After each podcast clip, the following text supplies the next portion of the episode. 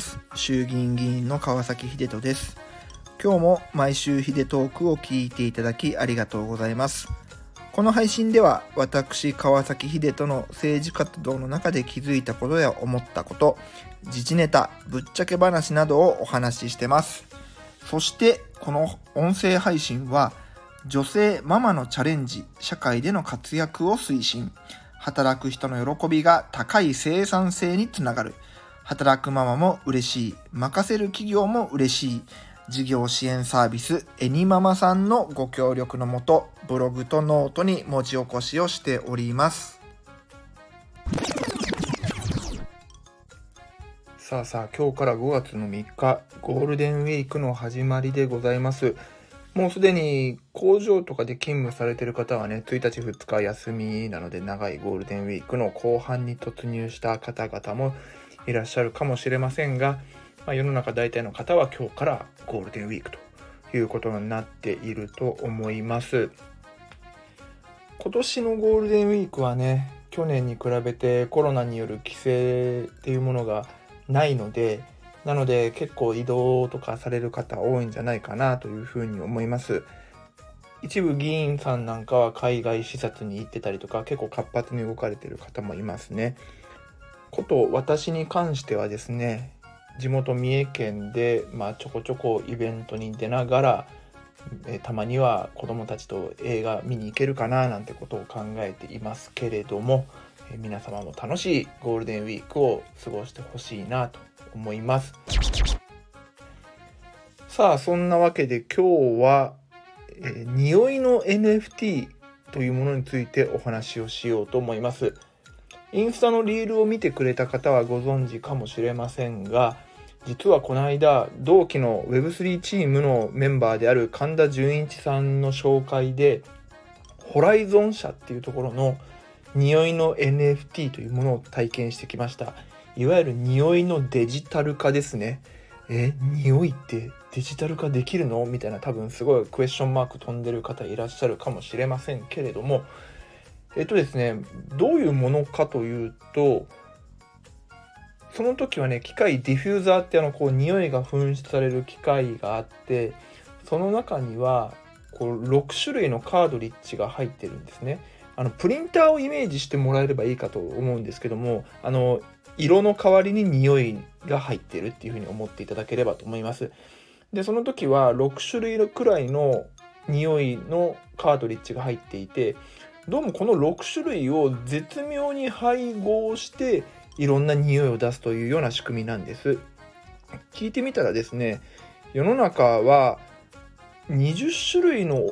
匂いを組み合わせることでもうほぼほぼ全ての匂いは再現できるらしいです。なのでこの6種類の匂いを組み合わせてもかなりいろんなね匂いが出せるというものなんですけれどもでどういうふうに使うかっていうところがポイントですね。あのー、一昔前はね音楽っていうとこう CD を買いに行くとかっていうのをやっていたかと思います。でそれが今の世の中では音楽データをダウンロードするっていうそういうことをやってる方々の方がほとんど主流になったんじゃないかなというふうに思うんですけども匂いに関してもですね実物を買うんではなくてその実物の匂いのデータを買うっていう方向に進むということになっています。えっ、ー、と例えばそうですねカルバン・クラインのあの CK1 ってねあの有名な香水の匂いの、えー、ルームフレグランスこれが欲しいと思った場合は、まあ、今だとね例えばドンキに買いに行くとかねアマゾンで発注するみたいなことで実際この瓶に入った、えー、匂いの元がこう来るわけですけれどもこれをですねデジタルデータでもう CK1 の匂いっていうものを買って Bluetooth でこのディフューザーにセットするとディフューザーから CK1 の匂いがするというようなものになってます。でこれで何ができるかというと例えばそうですね、えー、今 VR ゴーグルでバーチャルワールドメタバースの世界なんかありますけれどもあれをもっとリアルに感じさせる。僕が体験したのはあの芝生の匂い臭かった時のあの緑の何ていうの絶妙な匂いあれを経験しました。なので僕はあの VR ゴーグルでゴルフなんかもやるんですけれどもシミュレーションゴルフねバーチャルゴルフ。これに匂いを足すことができると。あるいは例えば映画館なんかで007のあの映画に例えばこうタイヤが焦げる匂いとかこうしたものを付け足すこともできるのでよりリアルな臨場感を得ることもできますと。そういう使い方ができると思いますしあとは、まあ、このホライゾンっていう会社でやられてるようなのは例えばアーティストさんがこうプロデュースした香水みたいなもののデジタルデータ、うん、こういうものを販売できるっていうところがあるんですよね。で課題はですね実はこの例えばアーティストさんが作ったあるいはタレントさんがプロデュースした香水とかっていうものって実はその著作権というか調合権っていうのかなそういうものがないんですね。あの匂いって本当に言ってみれば化学式の組み合わせになってるんです。なのでそのそもそも化学式っていうもの自体に著作権なんかないですし例えばその化学式が数字がね1ずれたくらいでも別に人間の感覚としては同じ匂いなんですよ。なのでこれが唯一無二のものだっていうことが証明できないっていうのが今の法律の立て付けなんですね。でまあ言ってみればここに誰々さんがタレントさんが作ったものですっていう NFT とかを全て組み合わせればこの匂いの NFT は間違いなくタレント誰々さんがプロデュースした匂いですよっていうのが証明できるというようなことになります。なのでこのホライゾン社さんはこういう NFT ブロックチェーンの仕組みをうまく使ってですね今みたいなものに対してその調合権というか著作権というかこうしたものを組み合わせれないかなっていうことで我々 Web3 チームのもとに相談に来たというところが始まりでした。本当にねめちゃくちゃ面白い体験だなと思ったしうーん僕もねちょっとぜひ買いたいなと思って。ただね結構ね高いんですよ機械が。機械がまだ高くてその6種類くらいのちっちゃいやつでも10万くらいするって言ってたかな。で匂いもどれくらい持つって言ってただろう。あんまりねそのカードリッジ使いまくってたら当然持たなくなっちゃうので